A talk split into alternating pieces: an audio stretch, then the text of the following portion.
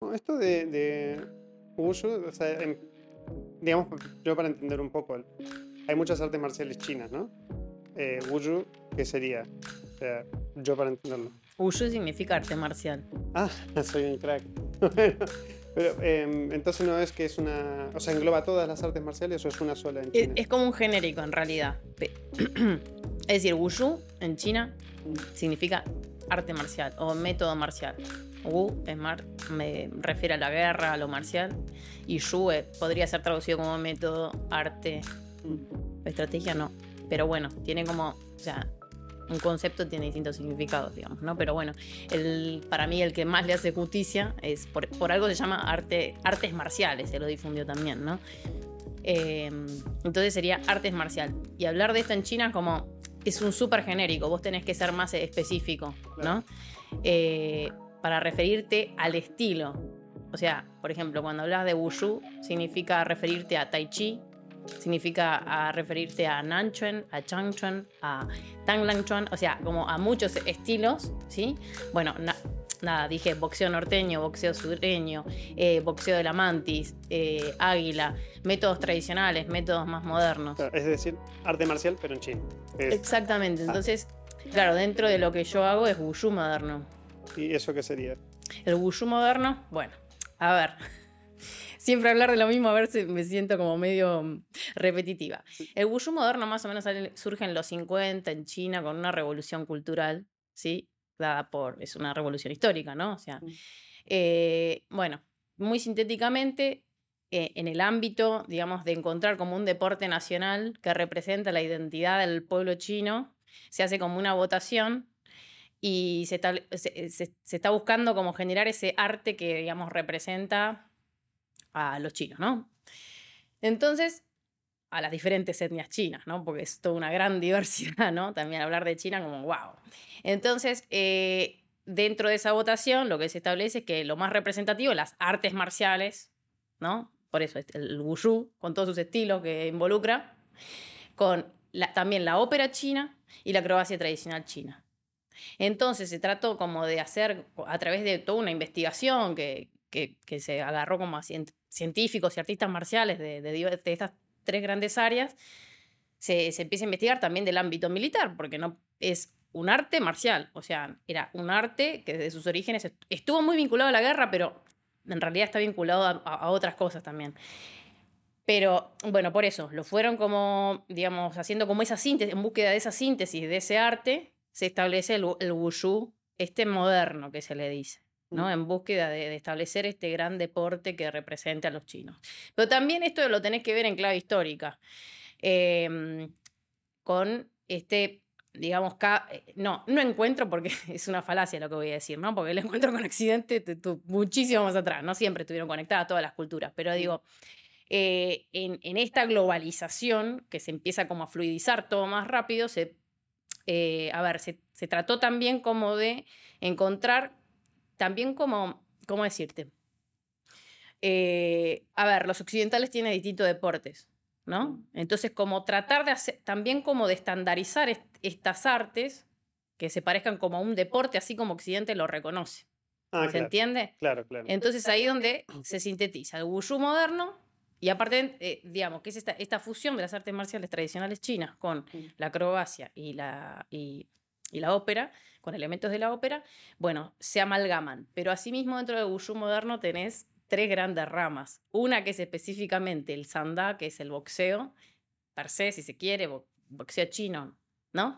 O- y con el chinda, después Wushu mi parte, mi área específica, que es Taolu, que es el desarrollo de las formas, katas en karate, es más, Mm. por ahí la gente lo tiene más como asumido. Sí, Claro.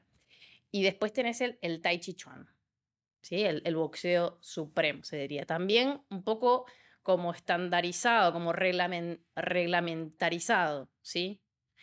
Eh, básicamente, muy sintéticamente, Eso es el. esa es el- el- la, la definición de Wushu moderno hecha por Lucila Angelinetti en este caso. Sí, porque, bueno, nada, Sí, me no, doy me cuenta gusta que ser clara. Si tuvieses que explicarlo mucho más, que nos podríamos tirar Sí, bueno, no, ya no podcast vamos- de 12 horas. Exacto, sí, no, no tiene sentido. Perdón por la No, extensión. para nada, al contrario. Hoy estamos con Lucila, y bienvenidos en Tu Historia Podcast, donde tú eres protagonista. Es un artista marcial, como ya la han podido escuchar en la introducción. Em, has dicho que te dedicas a esto del wushu moderno, pero, o sea, exactamente qué es lo que haces. O sea, que eres, eh, instructora, das formación, eh, ¿a qué te dedicas con las artes marciales? Bien, correcto. Yo soy profesora, también exatleta del seleccionado nacional argentino. Bueno, hace tres años estoy, desde que vivo aquí en, Madrid. Em, bien, y ahora, bueno, como profesora y también como artista marcial y como, como artista también, porque me gusta fusionar con, también me dedico a no solo a ser profesora, sino también a, desarrollar distintas eh, fusiones ¿no? con otras artes, como puede ser la danza, como puede ser el teatro. Eh, bueno, con, con tambores taiko japoneses, me gusta como eh, cuando yo dije que me desarrollo a, al, tal, al taulú, al desarrollo de las formas, esa área del, dentro del wushu moderno, que sería, como dijimos, esto de la, más parecido al desarrollo de las katas en karate. En el wushu moderno, el taolú, em, a ver, ahí es donde se ven esa fusión con los elementos de la ópera y la clase acrobacias tradicionales mm. chinas tiene muchas, eh, a ver, tiene tanto técnicas marciales como esos elementos que lo convierten como en un, en un arte más parecido a la danza y, elementos de la interpretación. Uno tiene que interpretar ser guerrero, ¿no? Ese espíritu marcial a través de, esas formas. Por eso, digamos, cuando, uno, ah, cuando nosotros nos ven practicando, por ejemplo, en un parque, las personas pueden decir, ah, están bailando, o los niños dicen, ay, mira, hacen, están bailando o están haciendo artes marciales, ¿no? Entonces, tienen como elementos muy estéticos, llamaríamos. Se ven como coreografías, digamos. Exactamente, sería como una coreografía marcial con, con estos otros elementos, ¿no? Entonces, por eso, como es tan rico en su diversidad y tiene elementos, como podríamos decir en Occidente, estéticos, ¿no? Eh, por ejemplo, me acuerdo cuando hice una obra, eh, bueno, este año en junio, con con Mónica de Taicomón, que le mandamos un saludo. Eh, bueno, hicimos una fusión con, con, una obra con taiko japoneses. Eh, entonces, bueno, también dentro de ese show, unas chicas que hacían también eh, una fusión de flamenco con, con los taikos japoneses. Muy raro, ¿no? Pero sí, hay un montón de funciones dentro de las artes escénicas. Eh, bueno, la, la, profesora de flamenco decía, me encantan tus líneas, claro, dentro de su marco conceptual artístico, claro, para ellas las líneas de los brazos eran increíbles para ella. Bueno, ves que tiene como muchos elementos son estos elementos de, la ópera, de la danza china, ¿no? Eh, por eso es tan nutritivo y tan enriquecedor para otras artes. Y siempre está la búsqueda. También me dedico a dar seminarios, por ejemplo, a artistas escénicos. Mm. Desde hace muchos años en Argentina nos empezaron a, llamar, bueno, a, mi, profesor en ese momento, eh, bueno, y él me pedía que lo acompañara y empezamos a dar cursos de, para artistas escénicos, porque lo llamaban, por ejemplo, de circo, de, mm, productoras artísticas y demás. Entonces, siempre hubo una demanda de parte de, esos sectores, de, otras artes, de, teatro, de danza, eh, para, para, fusionar. Para replicar un poco los movimientos estos, eh, digamos, de las artes marciales. Para incorporar, claro, exactamente, gestualidades diferentes dentro de su arte. Por ejemplo, muchos bailarines de tango. Mm, pero, pero eso, lo, digamos, les enseñaban lo que, más allá de los movimientos, porque los katas, bueno, en karate y tal, son estas peleas imaginarias con multitud de enemigos. Entonces, son, no es que son poses o coreografías, estás en realidad peleando con, en, una en unos movimientos preestablecidos, pero que son contra enemigos. Correcto. Esas cosas sí se las incorporaban a estos artistas para que entiendan lo, ¿Y lo, eh lo, podían un poco incorporar? O... Claro, generalmente los artistas lo que quieren incorporar es como, es como ese espíritu, o por ejemplo la gente de, no sé, contemporáneo. Mm. ¿no? Que muchos las bailar, las profesoras decían, bueno, nosotros necesitamos como cafiance. Me acuerdo em, en, un seminario online que di, necesitan que la gente tenga como movimientos más explosivos, más, más férreos, más agarrados de la tierra, ¿no? Por ejemplo, porque la danza ahí, porque son muy volátiles. Entonces necesitaban como que, claro, que sea como más fuerte, más contundente. Eso es lo que por ahí muchos buscan, ¿no? Este espíritu marcial, poder incorporar esas técnicas, esos movimientos que podríamos decir enraizatorios, ¿no? Hay, hay muchos er, movimientos que podría decir, bueno, esto es más tierra, esto es más aire, esto es más fuego, ¿no? Es que está muy imbricado también con las filosofías y las distintas escuelas filosóficas de, China, ¿no? Hasta la, escuela de los cinco elementos, la escuela yin yang, la escuela, hay un montón de escuelas filosóficas que, como siempre, o sea, eh, el Wushu está, no es un arte en sí mismo, o sea, las artes no están desligados ni de la sociedad, ni de la cultura, ni de la historia, ni de la espiritualidad a la que pertenecen. Entonces siempre estas estas distintas áreas de la sociedad se están nutriendo permanentemente. Por eso e, esa, ese misticismo, ese ideal que tenemos, ese imaginario de las artes marciales con el cultivo de la espiritualidad. Es que es un, bueno, yo he entrenado muchos años taekwondo, es un estilo de vida. No, o sea, viste que tiene varias escuelas también, ITF, WTF, bueno, WTF, em, y tienes uno que es deportivo y el otro es más marcial. Yo hacía el ITF que es más marcial. Y me encantaba todos estos valores que iban inculcando. No era solamente competir, que cuando competías obviamente te da... Uno quiere ganar, pero en una situación de competencia. Yo por lo general eh, entrenábamos por una cuestión de estar bien con uno y poder saber defender a otros, porque no es defenderse a uno, como, digamos, si puedes huir, escaparte de esa situación, esquivarla de manera diplomática es la idea, no es ir a confrontar. Al menos en, taekwondo lo, lo, veíamos así. Sí, el espíritu de las artes marciales en general es ese, digamos, ¿no? No es fomentar eh, a la violencia, ¿no? Es un mensaje que yo trato de, digamos, de siempre transmitir. Eh, ¿Por qué? Por ahí para, para las mujeres, que, o sea, yo por el hecho de ser mujer, eh, como profesora es súper importante para otras mujeres u otros géneros también que se sienten mucho más cómodos y cómodas entrenando con una mujer que en un hombre.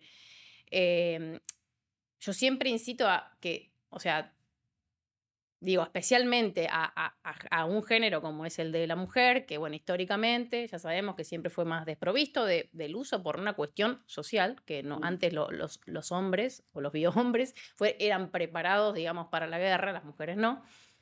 Entonces, bueno, eh, muchas de las cosas, digamos, de las violencias que uno puede ver en la sociedad tienen que ver con también con un, con un género, en este caso la mujer, eh, particularmente que no, no sabe defenderse, no sabe hacer uso de la fuerza. Ya con el, digamos, el transcurso de los años y ya en la modernidad, ya que hay cada vez más artes marcialistas mm. mujeres, ¿no? O personas que ya se vuelcan más a estas artes, pero igual hay como una mitificación de que las artes marciales generan violencia en, algún, en muchas personas todavía.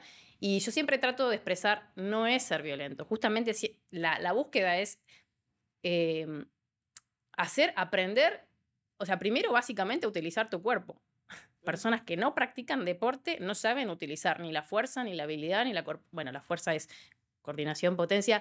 Eh pero, es que incluso tienes algunas artes marciales que están centradas no en mi fuerza, sino en la del, del eh, contrincante, y cuanto más fuerza tenga el otro, peor va a caer. Entonces, es, utilizar al final tu propio cuerpo para... Total. Y lo que te quería decir era que digamos, es aprender a usar, digamos, la fuerza y después también aprender a defenderte, que no significa ser violento, no, es aprender a poder defenderme y atacar si es necesario. Pero siempre, como te, uno puede leer en muchos libros, siempre es, o sea, si puedo evitar, la, siempre se evita la, la confrontación, se trata de evitar la confrontación. Pues al final si no es una, un veneno, porque se va, cuanto más, o sea, si uno no intenta evitar una confrontación, es lo que pasa con las distintas guerras que hay también.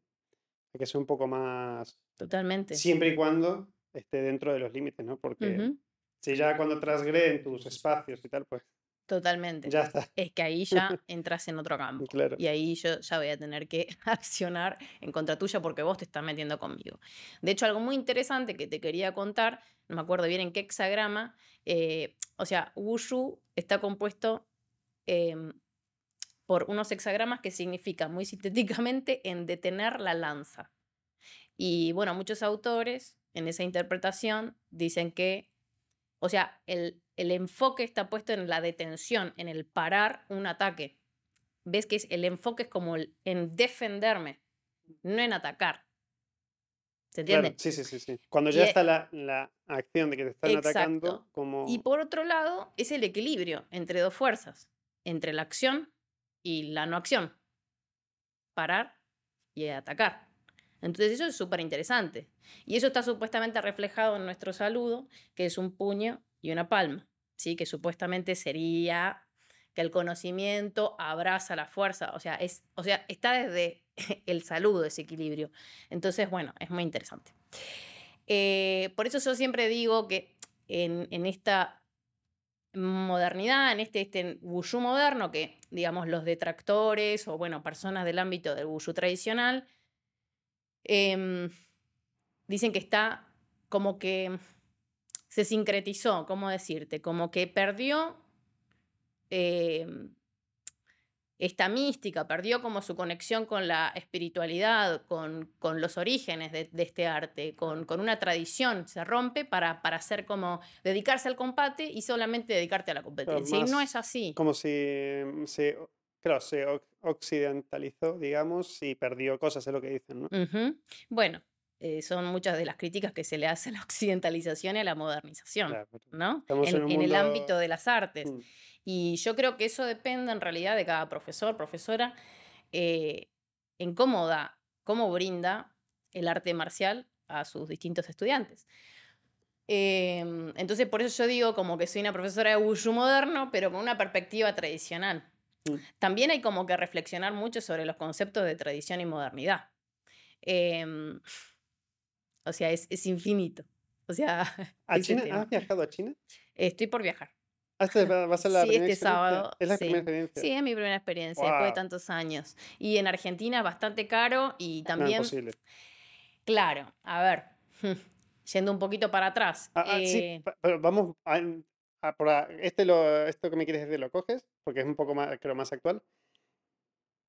Las artes marciales, ¿desde cuándo te empezaron a se te empezaron a mover? ¿Desde que eras muy pequeña? ¿O cuándo notaste que eso era lo tuyo, digamos? Bien, Em, desde muy pequeña, o sea, recuerdo cinco o seis años, o sea, siempre, o sea, yo veía películas, quería hacer, quería tirar patadas y puños, quería hacer artes marciales, quería hacer artes marciales y como le ha pasado seguro a, muchas mujeres, probablemente mi mamá me decía que no, que me iban a pegar. También como esa ignorancia eh, em, no en sentido expectivo, porque en, en, ignorancia en el sentido porque una, natural, o sea, violenta, suponete. Claro, hay como, está ese imaginario. Entonces, ese imaginario social opera sobre las mentes de las personas, ¿no? Entonces, mi mamá pensaba que, nada, me, iban a, pegar, que, que, había muchos hombres, y aparte que yo siempre fui muy varonera, ¿no? Como se dice en Argentina, siempre me, me, me encantaba, era muy salvaje. Eh, vivía en un lugar que muy cercano al campo, en Citibel, eh, en La Plata. Y, y, nada, yo vivía trepada arriba de los árboles y siempre con chicos y, pegándome, pero jugando, ¿no? Digamos. Entonces, bueno. Pero bueno, no fue hasta los 14 años que hasta que empezó una amiga que me le dio confianza, bueno, ahora mi, mi amiga empieza Kung Fu. Este es mi, es mi momento, al fin. Bueno, y ahí empecé. Y qué suerte, porque yo podría haber empezado cualquier otra arte marcial. Mm. Porque era pequeña, no sabía. O sea, me daba igual. Aparte, cuando empecé Kung Fu, yo pensaba, wow, Kung Fu como las películas, como no sabía que, se, que, que, existía. Y esto, esto es algo súper clave. Eh, porque son, mm, o sea, en esta occidentalización pegó muy fuerte también el karate, el taekwondo, era lo más extendido. Eran esas dos palabras que yo podía reproducir cuando era pequeña. Acá en España es muy, muy conocido el judo. De hecho, se enseña en las escuelas eh, desde pequeños. Está súper metido el judo en las escuelas. Entonces, es eh, nada, o sea, el kung fu tampoco es muy conocido. Eh, y también tiene que ver eh, yo creo, ¿no? Porque no soy una estudiosa de todas las artes marciales, en que, digamos, es mucho más estandarizado el taekwondo y el karate que el kung fu, que es súper diverso en sus estilos. ¿no? Puede, puede tener eh, que ver con eso y también con cómo fueron, digamos, los, migrando los, chinos que practicaban este arte marcial eh, también en el mundo, ¿no? Ah, también hay que pensarlo en esa clave. Bueno, en fin, nada, siempre me gusta irme, soy antropóloga también, por eso... No pasa nada. También me, me voy por esos lindes porque me interesa verlo en esa clave. Y mm, bueno, empiezo a los 14 años. Kung Fu. A tirar que, patadas. que yo no sé si te conté, si, que Wushu en realidad es el, el real término de lo que se conoce en Occidente como Kung Fu. O sea que Kung Fu en realidad sería Wushu. Exacto. O sea, eh, sería la traducción. En realidad, O- es un malentendido histórico. O sea, o forma parte o es una de las ramas dentro de Wushu. O sea, Kung Fu es dentro de una No. especialidad, digamos. claro, ahí No, está. Esto que no se conoce, que bueno, aprovechamos de este espacio para hablar de este malentendido, pero muy sintéticamente, lo prometo. Eh, eh, a ver, Kung Fu es Wushu. Lo que pasa es que cuando van los primeros chinos eh, a Norteamérica y trataban de explicar lo que hacían, lo que re- han retenido, esto, y también por deficiencia, digamos, lingüística, de poder comunicar correctamente lo que era, lo que entendieron que hacían era detectaron Kung y Fu. Kung Fu.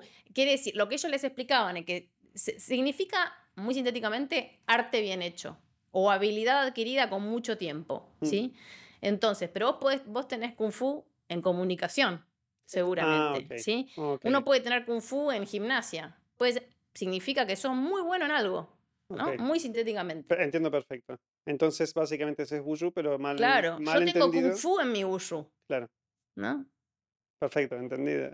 Es así. Te dije que iba a ser muy Sí, sí, sí, sintética. claro. Sí, Mira, no lo sabía, la verdad. Me imagino que la mayoría no lo va a tener ni idea porque para mí. Kung Fu era un arte, digamos, era un arte marcial. Que bueno, lo es por estar entrenando y tal, pero al no tener esa, ese conocimiento de raíz de estar mal enseñando algunas cosas, que no está mal igual que al menos hagan cosas porque está es interesante.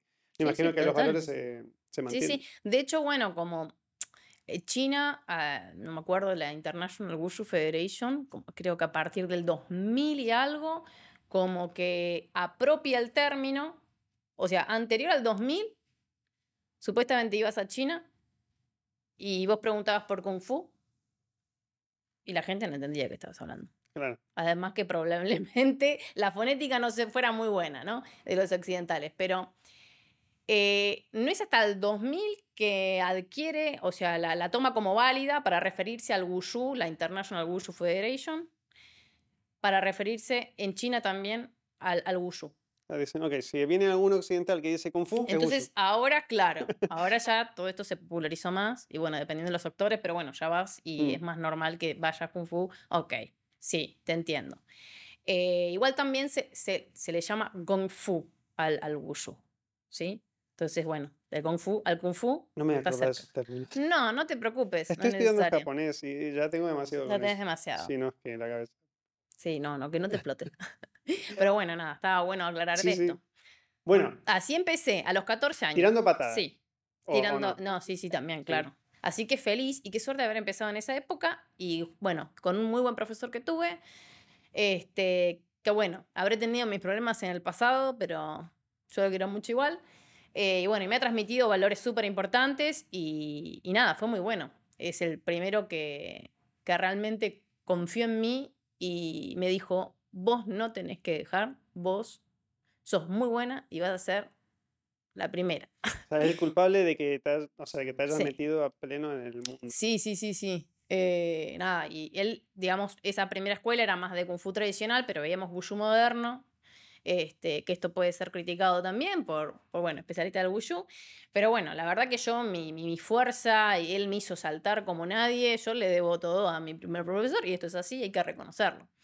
Este, así que bueno, ahí empecé, y bueno, em, nunca me imaginé que iba a competir. Yo, yo ¿Fuiste a quería. Y sí, me dijo, bueno, el próximo torneo vos competís. ¿Y ganaste? que, ¿qué? Un mes antes estaba re nerviosa, tenía 14 años.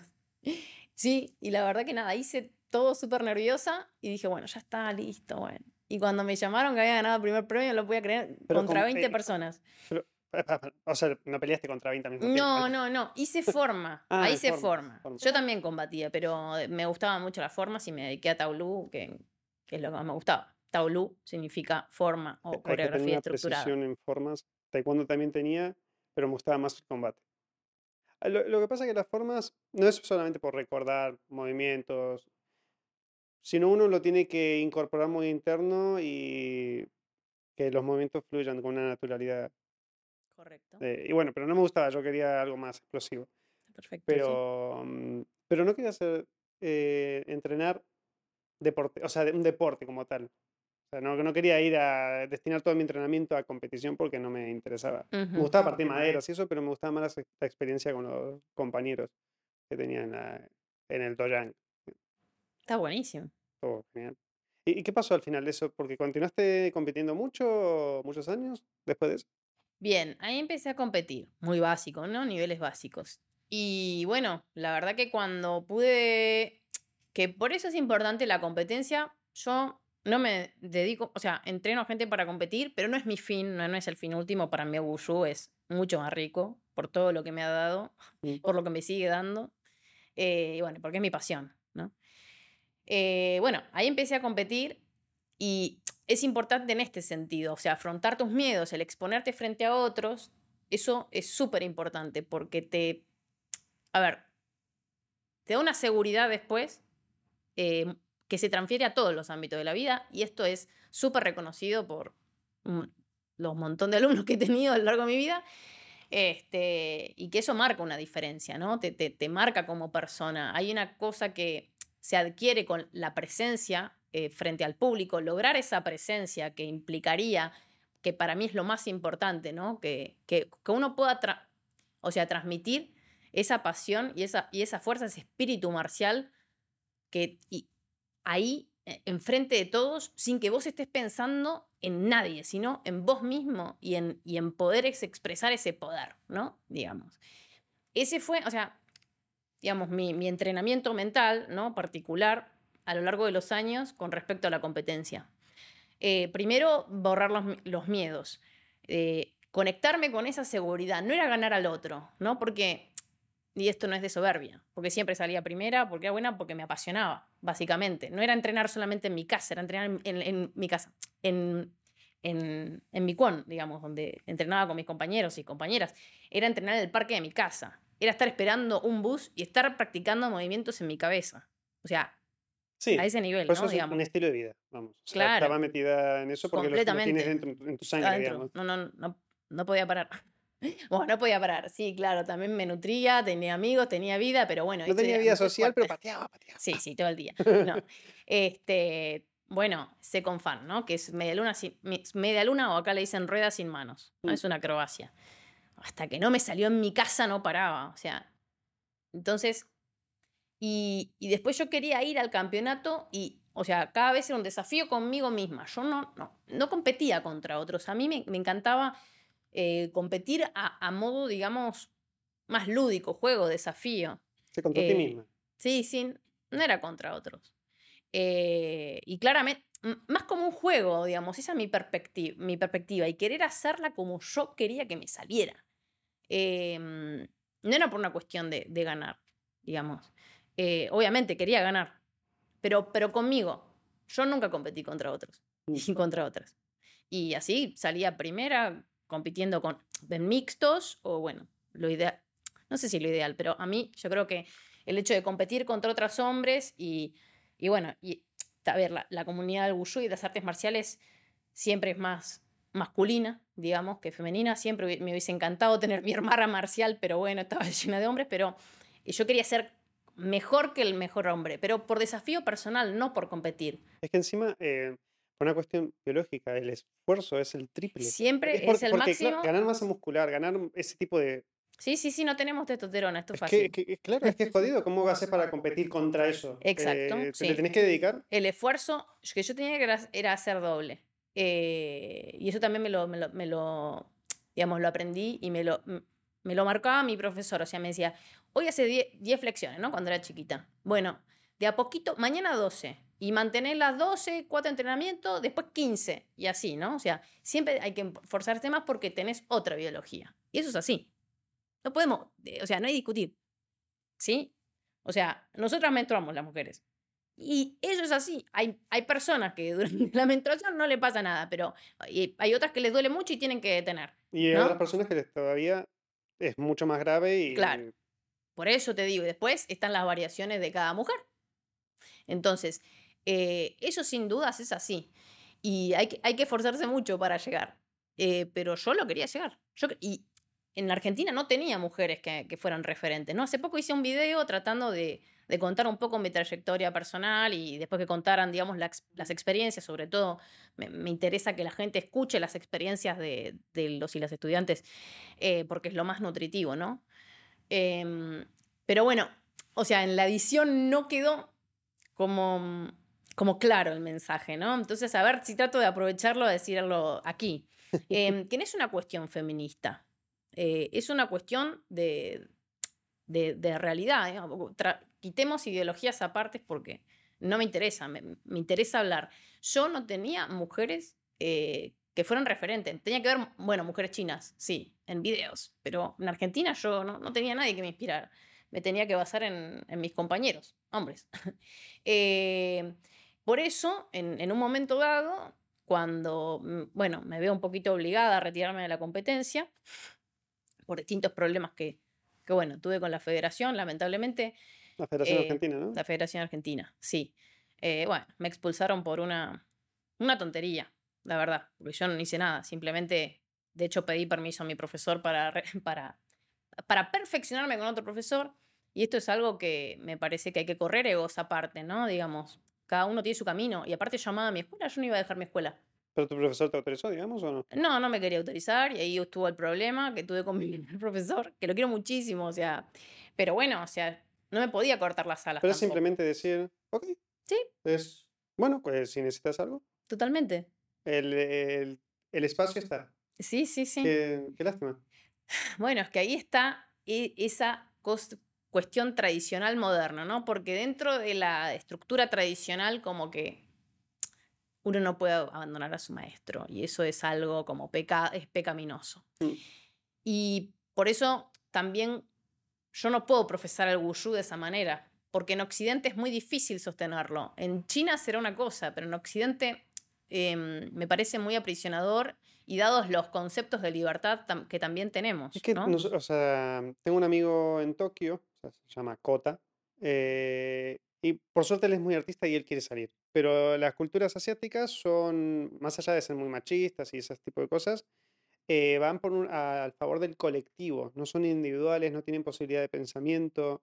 Eh, es otro tipo de mentalidad. Y si trasladas es otro tipo de mentalidad. un arte marcial, que es un estilo de vida, puedes agarrar conceptos que están bien, porque no, no está todo mal. Hay cosas que están muy, muy bien, pero las tenés que adaptar a donde las estás dando. Porque si no, lo que haces es frustrar. Frustras caminos, quitas posibilidades. Muy bien, coincido plenamente. Sí, sí. Pero tal vez no sean machistas. Es decir, yo entiendo lo que vos te referís. Y probablemente sea así, pero sí, hay que quitar el, el, término, porque es muy difícil extrapolar términos nuestros a una cultura que es completamente diferente. Nada, hago esa aclaración. Sí, no, pero perfecto. Es que de hecho, para Japón, para los japoneses, está todo perfecto. dice, ok, Mm. Es así, no, y no ves tanta gente sufriendo. Hay otras cosas, hay mucho, es mucho más amplio y podemos tirar horas, pero mm. es su forma de vida y no... Distinto sería si nos ponemos a hablar de Corea del Norte, que Claro. No es ese tipo de vida. O sea, la gente está viviendo lo suyo, progresan, tienen su bienestar, etc. Sí, totalmente. coincido que por ahí el término está mal aplicado. No, bueno, nada, era una cosita nada más, bueno, para, para que se entienda. Entonces, en, no, bueno, entonces, 2007 bueno, ahí es donde me tengo que ir, digamos, de la competencia. Y aparte, mi primer profesor era director de la comisión técnica. Pero bueno. por eso no pudiste volver a participar. Bueno, pero no solo fue por él, sino también por el presidente. Y esas cosas son incoherencias para mí que existen. Incoherencias, yo digo incoherencias, Lucila Angelinetti, que se hace cargo, es una interpretación. Siempre está bueno aclararlo. Eh, incoherencias en cuanto a esta cuestión, o sea, modernidad versus tradición, o sea, no estamos en una tradición. Es un debate. Yo no digo que tengan la verdad. Es un debate. Pero bueno, nada, me veo forzada a retirarme de la competencia, lamentablemente, porque, bueno, evidentemente había herido cierto ego que aclaro, quiero muchísimo a mi profesor, pero bueno, lo, tenemos que ver en retrospectiva, le tenemos que poner, no, le tenemos que poner nombre a las cosas. No, yo después hablé después de, años y, pudimos aclarar, yo el cariño que, le tengo es enorme a pesar de eso. Sí, pero la, angustia en ese momento, me imagino, ¿cuántos enorme, años eh, tenía 20, años tenía. 20 años. No, no, no, para ver. 21. 21. 21 me imagino la... Es terrible. Una impotencia total. Eh, sí, correcto. Y de hecho pude, porque bueno, reclamamos y demás, pude competir en mi último sudamericano, que fue en el 2007. Eh, que bueno, me llevé un segundo puesto en espada y en Changchuan un primero. Eh, y ese, ese año iba a ir a China. a competir. linkeándolo con lo que habíamos hablado, sí. Y no se Y al mundial. por esto. No me lo permitieron. ¿Sabes lo que es? Apelar legalmente, poner en todo No, eso. Bueno, nada, es muy largo. medio pérdida de tiempo al final. Es una pérdida de tiempo y tu cuerpo, ¿no? Y esto es interesante, que también lo, lo- lo- lo han vivido muchos atletas argentinos. Yo no soy la única que vivió esto, sino muchos atletas argentinos, lamentablemente, hasta hace relativamente poco. O sea, esto ocurre, esto es muy lamentable, es muy triste. Eh, los cuerpos, o sea, la emocionalidad, somos un todo, ¿sí? Somos cuerpo, emoción y mente. Entonces, cuando tu cuerpo, cuando vas a entrenar, o sea, estás con toda esa carga. Yo, llegó un punto frente a toda esta situación que yo no me podía mover. No, no, no podía coordinar. O sea, realmente era horrible. Eh, porque la angustia, o sea, el- te destroza como atleta. Eh, es muy fuerte. Entonces, eh, nada, tuve que dejar de entrenar por un tiempo. La primera vez que interrumpí mi wushu, después de años, por un mes, tuve que dejar de entrenar porque no podía. O sea, mi cuerpo se petrificaba. No lo puedo expresar No, no, pero, pero porque eh, el, el- tema mental y emocional eh, era durísimo. Porque tenés que volver a resignificar, porque tu pasión es más fuerte. Claro, lo que eso, Tienes que sea, volver a, resignificar tu práctica, Porque no, ¿no? no es solamente el ego o sea, de este hombre, ¿no? Em, Ya pasó, digamos, pero lo que hizo es destruir el espíritu de un alumno. Hmm. O sea, destruirte todo. Sí, pero no, no lo pongamos O sea, no, no, no solo mi profesor porque no fue es- el, es, la, es federación, digamos. Pero Sí. me refiero, o sea, toda esa, toda esa institución lo que hizo es destruirte, destruir el espíritu de la gente que quiere, digamos, Totalmente. avanzar. Porque no, Avanzar. Exactamente. Eso es un gravísimo problema. Es un gravísimo Total. problema. Para... No puede crecer, o sea, el wushu, de, por ejemplo, ¿no? Ah, Estamos hablando solo de la competencia, de- después vamos a hablar de otra cosa, porque esto es un capítulo, nada más, No, no, en la vida de, de un artista marcial, ¿sí? Nada más. Este, y qué bueno que me pasó, porque yo lo pude, o sea, lo pude resignificar, el wushu más fuerte en mí. Por eso Mm. yo no me aboco solo a preparar a- atletas, porque el wushu es riquísimo, es inmenso, y las puertas que se van abriendo, si realmente tu convicción, tu pasión, siempre se te abren puertas. Vos fíjate después cómo me empezaron a llamar de, de, bueno, los artistas escénicos, eh, las fusiones. em, vos ya se, te constituís en, constituís en, un- en una referente. Em, eso es muy lindo, te trae gratificación, no a nivel egocéntrico, sino por todo lo, lo hermoso que podés brindar al mundo. ¿No? O sea, hay que quedarse con eso. O sea, pero bueno, vamos a lo crítico de nuevo. Eh, entonces, es muy grave porque, el- de- de- retomando, el, el, el, lo hacemos todos, ¿no? Por ejemplo, en, en la- en el aspecto deportivo. Todos los atletas. De- si tenemos trabas y si una federación no, no, no fomenta, digamos, que crezca el wushu en, a, a nivel país, ¿no? Eh, todas las provincias. eh, lo hacemos todos. eh, y, y si todos avanzamos y si todos crecemos, se convierte en más rico, ¿no? Eh, se, ele- se eleva el, el nivel de, del, del wushu de un país, Mm. ¿no?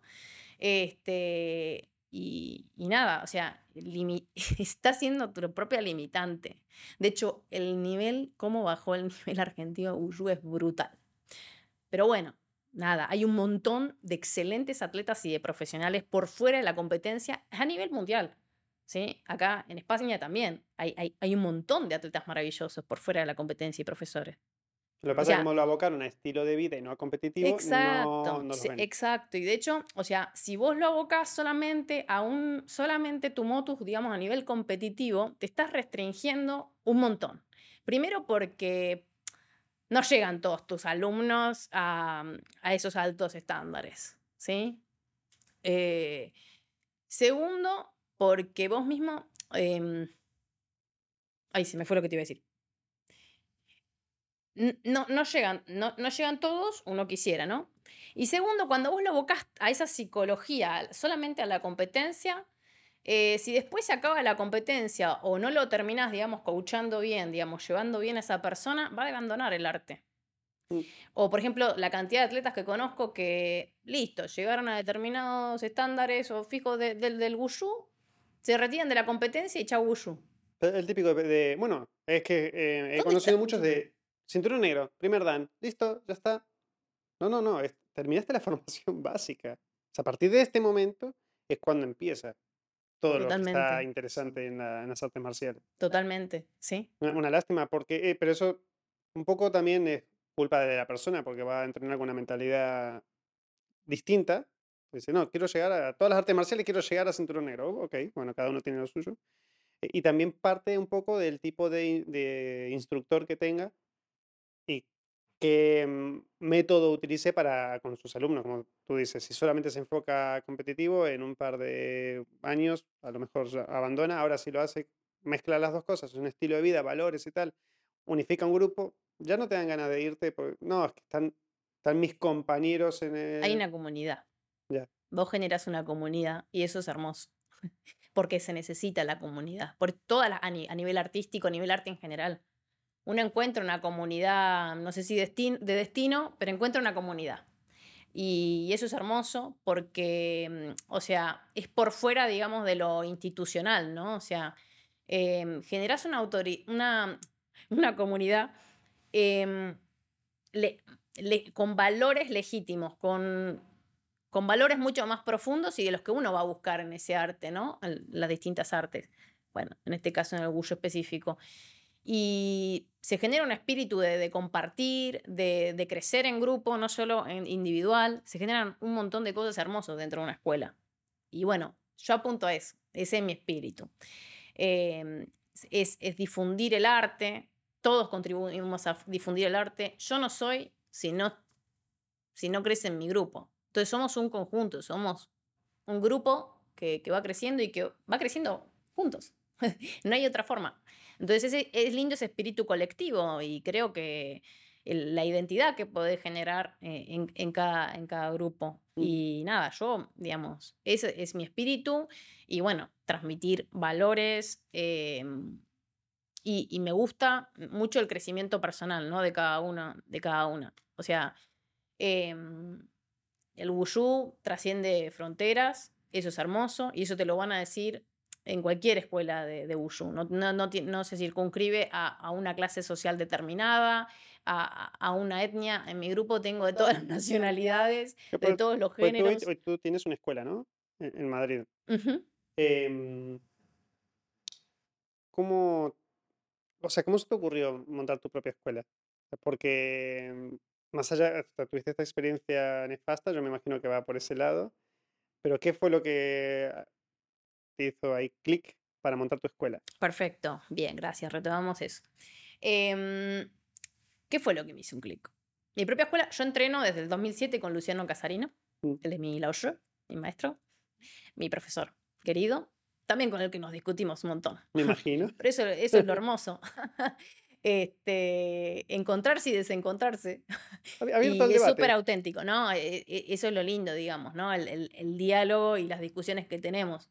Eh, no todo la vida es conflicto, eso es lo que no, no entendemos. Pero conflicto en el buen sentido del término. Está buenísimo poder desencontrarse para poder dialogar o para poder mantener posturas diferentes y convivir, que eso es lo que le hace falta al mundo, yo creo. Entender a cómo convivo yo con el conflicto. En fin, entonces eh, por eso me, me parece súper legítima nuestra relación con, con mi Lao-Shi. Y, y bueno, em, yo empiezo mis mi aprendizaje con él con en la escuela Chingu. ¿sí? Eh, la escuela Chingu es fundada por dos maestros chinos, eh, que son los maestros de él. O sea, a partir del 2007 yo empiezo, con, digamos, como esa formación. En Bueno, Argentina. en Argentina, todo eso en Argentina, sí. Eh, con, con la formación y el programa de, de Luciano. Em, entonces, a- los- la escuela Chingu es fundada por Hu, Hu- no, Zhang Wei y Xi Ruifeng en, en Argentina, los dos maestros de, de Luciano. Bueno, y tuvo otros maestros también, pero bueno, principalmente ellos dos con la, la escuela Chingu, que significa esencia marcial.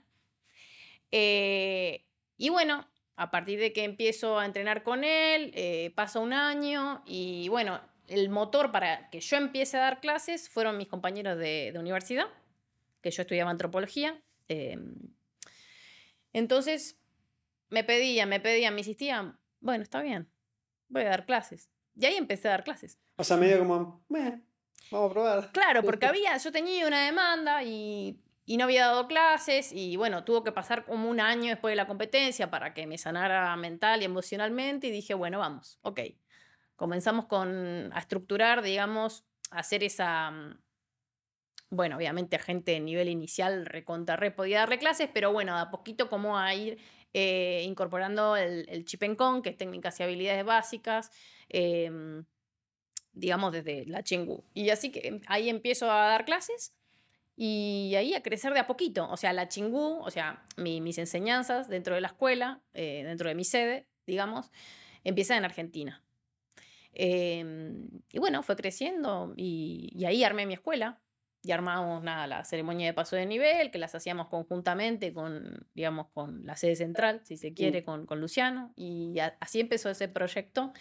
Di clases en la universidad también, en la Universidad Nacional de La Plata, sí. Este, eso fue una experiencia maravillosa porque lo lindo de, una institución que permite el acceso a, un montón de gente. Eh, y, y, nada, esa gente se sentía súper interpelada y bueno, me pedía después clases. Y bueno, crecí mucho gracias también a la universidad. Eh, también, bueno, participé en el primer encuentro de artes marciales de La Plata en el 2017, que lo organizamos con la Fundación Pro Humana de Vitae. Eh, fui parte de una de las escuelas organizadoras. Y bueno, hicimos miles de exhibiciones. Bueno, ahí empezó, o sea, por eso con el Wushu se, se, se fueron abriendo un montón de puertas. Eh, esto. Bueno, también di clases para un canal de televisión online, NetTV. Eh, ¿Qué más? Participé en cortos. Eh, me pidió, por ejemplo, una banda de, de, de, un alumno protagonizar su videoclip en El Camino del Tigre. que nada, lo hizo especialmente porque yo soy tigre en el horóscopo chino, entonces, bueno, eh, protagonicé ese videoclip. Y bueno, nada, como que se va diversificando. Es tu forma de vida, es natural que, que bueno, empiecen a, a, suceder un montón de cosas a través del arte, ¿no? Que una practica. ¿Y ya vivías de, digamos, con eso, ya estabas vi viviendo de dar clases o...? Ah, no, en el último tiempo fue eso. El último tiempo. No, sí, sí, soy antropóloga, Pero, o sea, me recibí como antropóloga y también, digamos, me dediqué. ¿Por qué antropóloga? Perdón, no, me voy un poquito de... ¿Por qué antropólogo, uh, antropología? Antropología. Sí. Bueno, desde muy chica también me encanta la filosofía, me, encanta, me encantaba la sociología, la antropología, eh, pero fue hasta que leí el programa de antropología, me parecía como mucho más bajado a tierra. No, igual es súper teórica también la carrera, pero bueno, necesitaba marcos conceptuales para ampliar mi, mi, mi concepción, mi percepción del mundo, de las injusticias del mundo y de entender al ser humano. O sea, en realidad, en realidad, para estudiar a la gente y saber cómo venderle mis... No, no, no, no, no, no. Eso es una parte de la antropología orientada al marketing. Sí, sí, sí. La antropología es muy amplia. súper amplia y por elegir alguna definición que no sé si le va a hacer justicia para que los espectadores y espectadoras puedan saber de qué se trata, tiene que ver la disciplina, la ciencia, le podríamos llamar, que se orienta al estudio de, del ser humano desde sus desde todos los campos que lo constituyen, mm. ¿sí? Y desde el ser humano de todas las culturas, digamos, eh, sus culturas, sus costumbres, la cosmovisión. Entonces tenés un montón de marcos conceptuales y teóricos, bueno, en los cuales te va formando las principales tres grandes ramas, la arqueología, la antropología social y la antropología biológica. Paleoantropología, Ya paleoantropología, estudio de, de, fósiles del origen del ser Sí, humano, eso. de un mono a las Australopithecus, ah, no, perdón, Australopithecus en la transición, hasta el Homo sapiens sapiens, hasta quien somos hoy. Súper sintético. Sí, sí, sí, resumido. Esa ¿En eso has definición dado para que clases lo- de eso? De, de antropología. Eh, sí, estuve cuando viví en Córdoba, en Argentina, que también di clases, de antropología y de Wushu. y de Wushu, claro. Em, sí, estuve en la cátedra de métodos y técnicas en antropologías. No era antropología social, en antropología nada más, era en la Universidad de Córdoba. Sí, de filosofías y letras allí. Y ahora me da curiosidad con todo eso. ¿A tu escuela qué nombre le has puesto? Chingú, sigo Chingú, yo soy fiel. Sí, fiel a, a- a- a las enseñanzas de, de mi profesor y también soy fiel a la escuela que yo también constituí y, y- y armé en Argentina. Claro, claro. O sea, la armamos juntos. O sea, lo ayudé mucho a tener una estructura de escuela. ¿Y está tu profe, bueno, tu profesor está ahí en Argentina o ta- Sí. sigue ahí? Sí, sí, sí. clases? ¿O se ha Es un crack. Sí, creo. No, no, no. Es, es, él es un súper estudioso y erudito del wushu en, bueno, en sus estilos internos y externos. Lo que sabe Luciano Casarino es impresionante. A a- nivel estilos, porque, em, bueno, él también le hicieron como una... mm, ah, historias breves se llama Sí. ese mini, digamos, Ah, es lo he un visto, corto sí. de, dos, de dos minutos. eh, y nada, logra sintetizar, él es mucho más sintético que yo. Tengo Pasa- muchas en- palabras, pasa que ¿cómo no- Pero es muy antropología. difícil. Sí, Él estudia antropología, no. me parece más sintético. No, Antropología pero bueno, pero él, eh, él es- no es antropólogo, pero lo es casi, digamos, es un súper investigador. No, no, la verdad que es increíble lo que sabe Luciano. él ha- a él ha podido ir a. China, me imagino, ¿no? Sí, mil Sí. veces, sí, sí, sí. Sí, Él estuvo en el seleccionado italiano del 2000, 2001 al 2007, que es cuando se retire y que vuelve a Argentina, que yo ahí, digamos, yo ya justo, lo ¿eh? conocí, sí. Yo ya lo conocí igual de antes. Sí, pero que digamos, justo que en esa, eh, o sea, en ese momento Sí. tan específico de tu vida, ah, eh, o sea, te lo hayas encontrado Ujú. Sí, sí, una, total. una casualidad, ¿no? ¿no? No, no. Bueno, es Ca- que causalidad, como dicen. no me hagas entrar más en detalle que me hiciste hablar mucho de un tema que no quería. Pero bueno, él es la causa de por qué fue el conflicto con la federación, que no querían que yo me fuera claro. con él. Bueno, Bueno, nada. en fin. Pero mm, nada, eso, sí. Mm. Mm, Y vas a, o sea, ahora que vas a viajar a China, ¿este sábado? Este sábado viajo a Shanghái, sí. Muchas fotos, gorda. Da- sí, ¿Vas a ir a alguna, digamos, modo turista o vas a ir a lugares concretos para aprender? No, no, voy a un curso para entrenadores. Oh, Sí, sí. Voy a la Universidad de Shanghái. em, el director es Zudong, el quien va a dar, eh, quien dirige, digamos, el, el curso, que es una gran eminencia dentro de lo que es el Wushu, así que estoy súper. Hay, hay eminencias como Liu Ting y. Me estoy olvidando de mm, Tong Wei.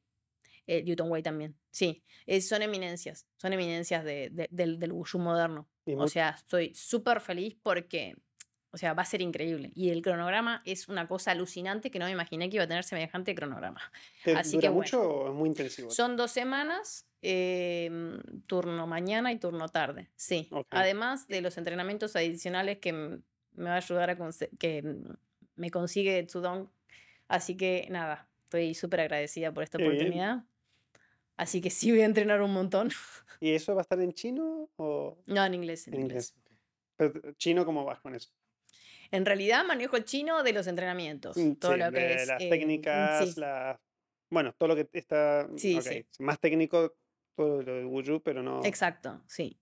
Sí, pero no me dediqué a estudiar porque, bueno, entre ya la antropología, el coaching ontológico, que No, también soy co- coach. También sos coach. Sí, no, hago bastantes cosas y, o sea, empecé, pero bueno, no lo pude sostener. No, aparte, eh, lo que es, bueno, te digo, a mí me encantan De los momento. idiomas. Chino, me encantaría aprender. Y si no me equivoco, tiene una curva de aprendizaje muy, muy difícil al principio, pero luego baja. Sí, Sí, eh, En sí, teoría. sí, sí, Pero tengo el mismo concepto. como, eh, por el tema de los ideogramas. eh, Sí, es súper complejo. Pero creo que después la gramática sí que es bastante parecida a la occidental, creo. Porque el japonés te invierte todo, te pone unas cosas en el medio. unas- Eso es cierto, eso es Claro. cierto, pero bueno, Aparte utiliza los kanjis, son los ideogramas, las letras chinas, y los adaptaron. Entonces, claro, más adaptados, son más simplificados, ¿no? eh, algunos sí Algunos sí, y otros no. Otros no, te, te lo aseguro. Eh, tengo solamente conocimiento de unos 500 kanjis, más o menos, pero no me es suficiente. Te pones a leer el periódico, el diario y no, no entiendes, no entiendes nada. Claro. O sea, literal, o sea, es Y imposible. complicado. Así que. Ah, estuve viendo también en tu Instagram. pues, Te stalkeé. No, eh, que tenías algunas eh, cosas hechas, eh, tipo con producciones de cine, y eso haces coreografías de, para cine.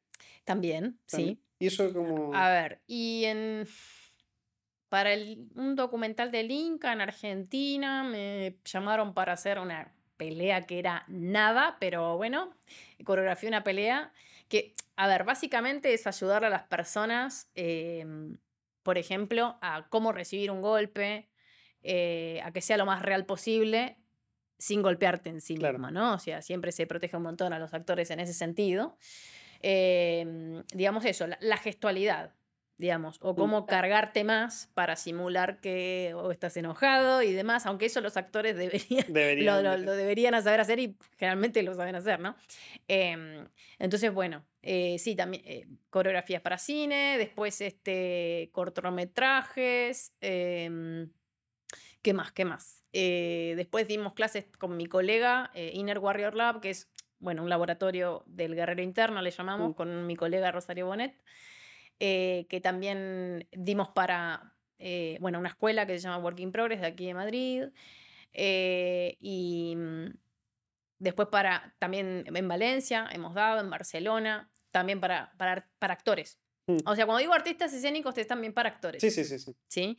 Eh, donde, bueno, damos técnicas de Wushu, algunas cosas fusionadas también, y momentos donde puedan explorar el, digamos, dentro, lograr fusionar su arte con lo adquirido de las técnicas, Claro. ¿no? Y después también algunas de secuencias de combate, Oh, sí. qué bien. ¿Y Sí, qué tal esa experiencia? Bien, ¿no? Hermoso, hermoso porque lo lindo de trabajar con eh, bailarines o actores es que ellos tienen la gestual, o sea, se meten en el personaje y el tema que a veces es un poco difícil llevarlos ahí a los propios estudiantes con el tema del vos estás interpretando, lo tenés que vivir al espíritu, lo tenés que Claro. sentir adentro, porque si no tu forma es vacía, ¿qué estoy haciendo? Es como. Estoy. mm, No. inexpresivo totalmente. Tengo claro. que, que meter la expresión, es la vista, es sentir con todo el cuerpo, o sea, transmitir con todo tu ser el arte marcial. Entonces, eh, es mucho más fácil porque ellos entran ahí con una facilidad claro. maravillosa. Entonces digo, ay, por favor, los quiero a todos como alumnos. O sea, claro, es, es maravilloso. Es que desde ahí, o sea, trato siempre de transmitir que desde ahí se vive el arte marcial, desde ese lugar. Claro. De, de estar visualizando toda esa. Claro, Visualizar y visualizando todo. Ni lo visualizás, lo tenés todo adentro. Claro. No es algo que tengas que ver, lo tenés que sentir con los ojos cerrados. Pero eso para, por ejemplo, preparar una escena de una pelea, ¿no? Eh, de una, una más o menos simple, ¿no? Algo muy complicado. ¿Te tienes que dedicarle muchos días a los actores o No. con... No, no, aparte generalmente no disponen y si no, no tienen dinero. Entonces, nada, básicamente lo tenés que resolver. El ahí. mismo día, o sea, el mismo día de rodaje, digamos, una cosa así. Sí.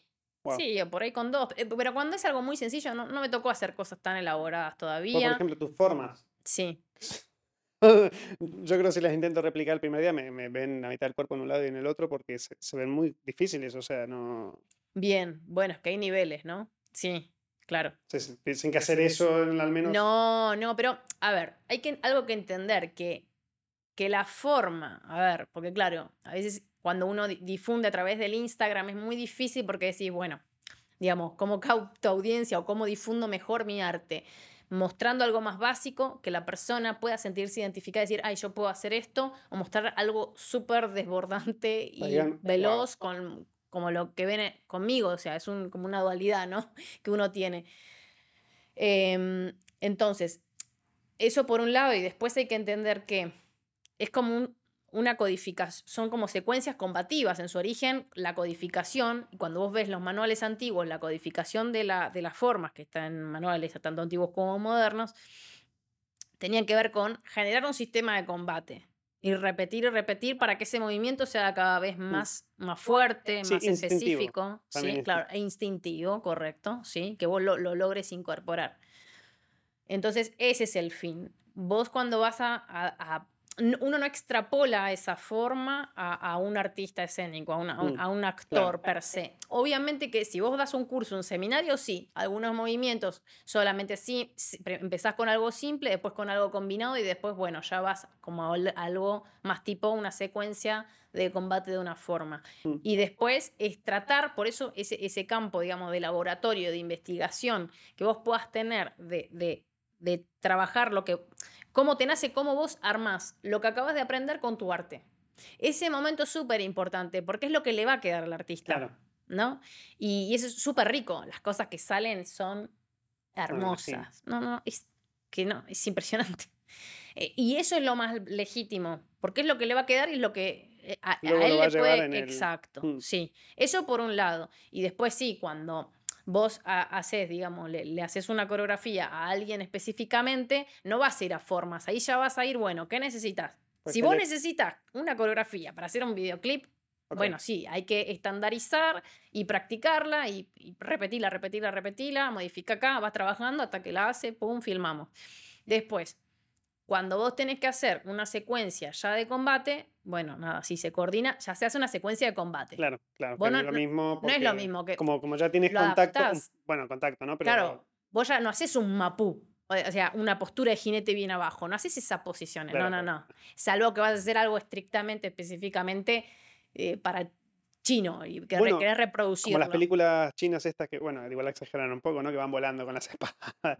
Pero hay algunas coreografías tan alucinantes en peleas en- entre el bosque y eso. Claro. Bueno, pero eso, eso que decís de las películas chinas que van volando tiene que ver con su, su, su mística, ¿no? Claro, con, claro. con, con su estética. Ellos buscan eso. No, no, de hecho hay Les películas que están alucinantes. O sea, Sí, pero, sí, sí. pe- pero ves las de segundo grado, por decir una forma, la de categoría B. Esto. Claro. Yo me acuerdo que en El Tigre y el Dragón, que lo- los comentarios, cuando se hizo muy popular, digamos, esa película en Argentina, los comentarios de la gente de fuera, era, ay, pero están volando, ay, no es como que le causaba gracia. Y porque eso en tu cultura no tiene nada que ver. O sea, que no lo no- puedes entender. Lo puedes apreciar, bueno, primero si sos, si estás dentro del arte y podés comprender eso. Bueno, ahí ya va en cuanto a gustos. Pero bueno, nada, eso del, del vuelo y Estaba es algo muy película. estético chino. Está- no, uf, es preciosa, o sea, a nivel el guion está, Aparte el está muy guion bueno, es sí. fantástico. Sí, sí, es muy, muy mística, maravillosa. A nivel mensaje, ¿no? Lo que transmite, es increíble.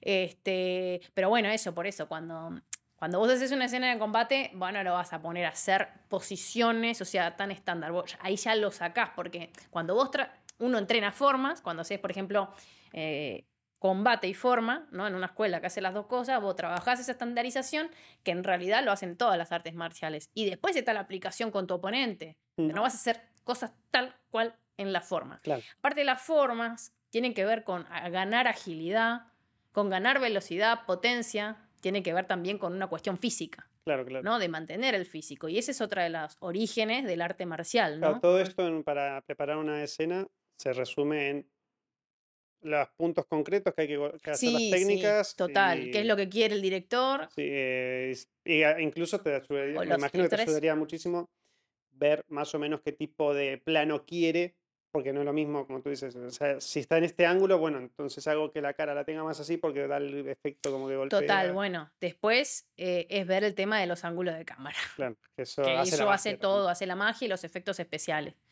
Que, que, bueno, eh, yo les puedo dar un par de tips para eso y después, bueno, hacen bastante magia, generalmente. Sí, Generalmente. Hay algunas cosas que después escogen, por ejemplo, la última publicidad que hice de la, de la 11, sí, eh, la verdad que queda- quedó súper bien, o sea, fue súper más largo, grabamos un montón de cosas, después, bueno, es lo que escoge la, la, la productora, ¿no? Mm.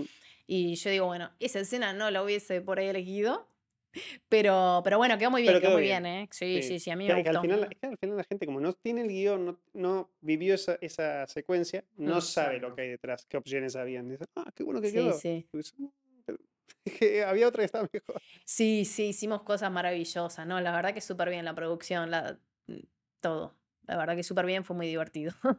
Eh, sí, sí. Y el principal, uno diría, eh, es artista marcial. No, era actor. Es solo actor. Lo que pasa es que, bueno, trabajó muchos años en Tailandia y en algún Claro, país y- asiático, entonces, y lo bueno, ahí tiene mucho. internalizar mucho más fácil. Sí, sí, y aparte había ya ha hecho cosas así como Ah. marciales, entonces, bueno, lo encarna fantástico. casi y aparte uno dice, bueno, tiene la genética. O sea, Que se ve como... ok. Sí, sí, sí. Hay mucho de genética, sí, claro. Sí. En general, en los, en, en los orientales es impresionante, es maravilloso. Hay muchísimo, o sea, muy, muy fácil se les da. Que sea, Sí. hacer El- eh, alumnos, ¿no? Hacer eh, wushu, claro, cuando tenés asiáticos, uff, Está es en el ADN. maravilloso. ADN. Uno dice, es genético. Y sí, lo ves ahí. Sí. Bueno, igual hay, hay personas, bueno, que tienen más facilidad que otras, claramente. Pero bueno, es como por norma general, digo, ¿no? Bueno, y mm, a ver cuánto. Bueno, creo que este es el podcast más largo que hemos tenido hasta ahora, porque por lo general duran media hora, em, más o menos. Ah, después te digo cuánto dura. Eh, me gusta cerrar un poco estos, estos podcasts con consejos. Em, y claramente con todas las experiencias que has tenido y desde un punto muy concreto, eh, me gustaría que puedas dar por ahí eh, a la audiencia o a alguien en específico algún tipo de consejos que te esté escuchando, que, que puedan hacer para cambiar cosas que a ti te han pasado, por ejemplo, para irlo adelantando, digamos. Adelantando.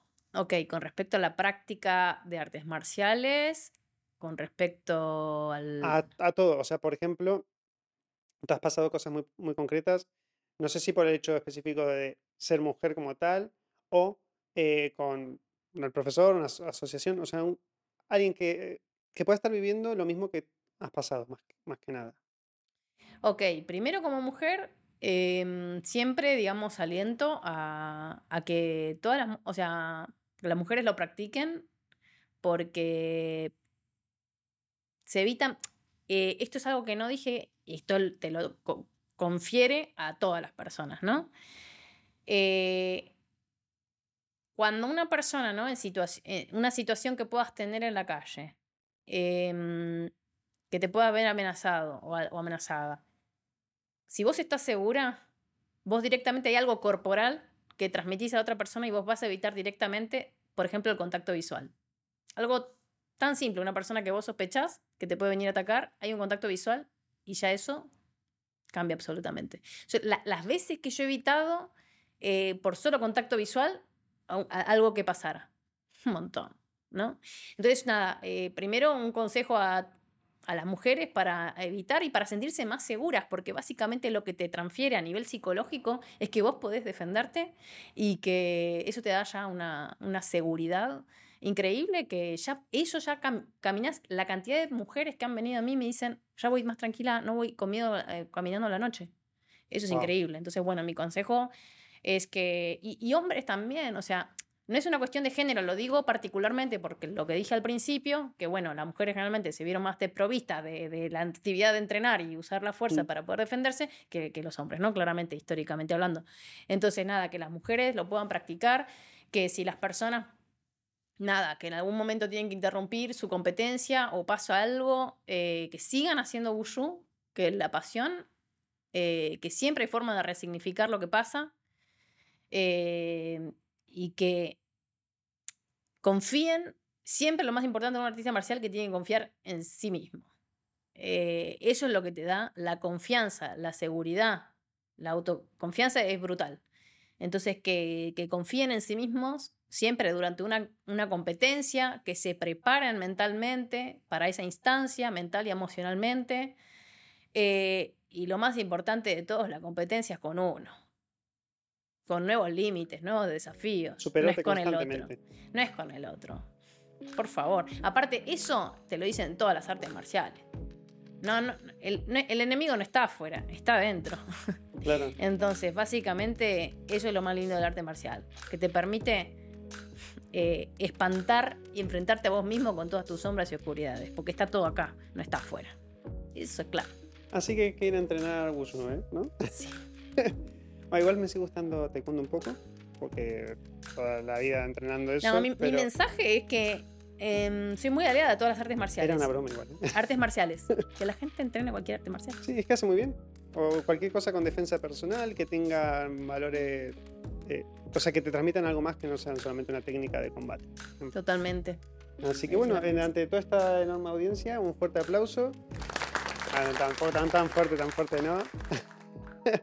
y pues muchísimas gracias por venir. Muchísimas gracias. Hasta luego. A ti, hasta luego. Adiós.